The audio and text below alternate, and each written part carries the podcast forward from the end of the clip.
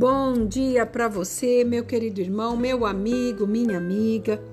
A palavra de sabedoria nesta manhã está falando conosco em Mateus 16, versículo 24.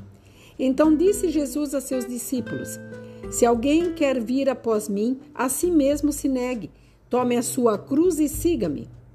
Portanto, quem quiser salvar a sua vida, perdê-la-á, e quem perder a sua vida por minha causa, achá-la. Aqui o Senhor estava falando com seus discípulos e com todos aqueles que estavam à sua volta. Porque quando ele disse: Quer vir após mim, nós temos que entregar para ele a nossa vontade. É entregar para ele os desejos contrário àquilo que ele tem nos falado. E ele estava explicando isso para os discípulos. E todos nós temos uma cruz para carregar. E essa cruz é os nossos problemas, nossas decisões, as nossas idas e vindas, muitas vezes coisas erradas que nós tomamos por fazer e não era para ser feito. Porque nós sabemos é, que Jesus ele queria mostrar que nós não temos que agir pela nossa própria força, nós não temos força capaz para isso.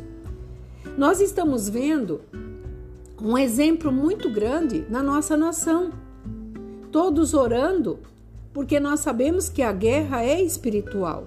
Então nós, quando nós levantamos de manhã, nós já estamos guerreando. Você nasceu nessa terra para vencer, e é uma guerra para você vencer, a sua própria guerra. Nós estamos vendo que tá, estamos precisando de oração para a nação, mas nós temos as nossas guerras interiores.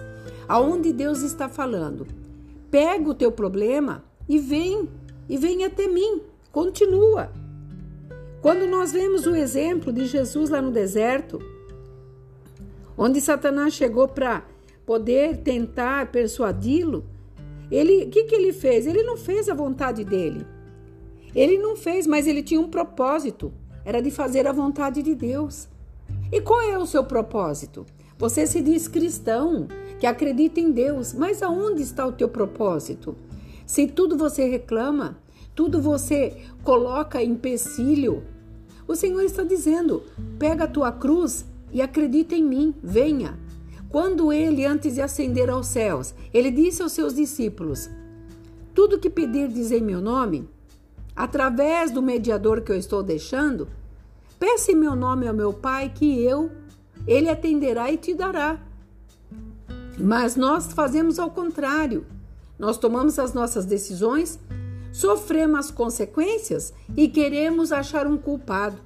Então eu venho nesta manhã dizer para você: as tuas expectativas têm que se enquadrar dentro da vontade de Deus, por mais difícil que seja. Obedecer, por mais difícil que seja. Porque nós sabemos que Deus trabalha no improviso. E quando ele fala, a ordem é obedecer.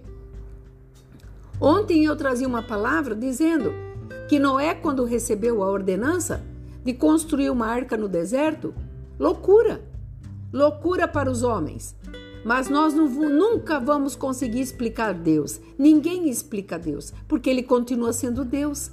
E aqui Jesus mostrou para Satanás, quando ele estava naquela fragilidade de estar em jejum 40 dias e 40 noites, que ele estava ali para fazer a vontade do Pai. O exemplo foi deixado, então que esse exemplo possa se cumprir na minha vida e na tua. Acredite, Deus tem o melhor, mas vai depender da tua fé. Chegou a hora de mostrarmos quem tem fé e quem não tem. Vamos acreditar que o melhor está chegando a cada um, porque o Senhor trabalha individualmente com cada filho.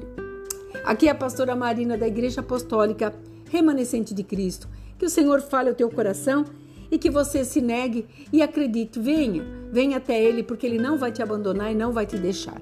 Que você fique na paz. Shalom.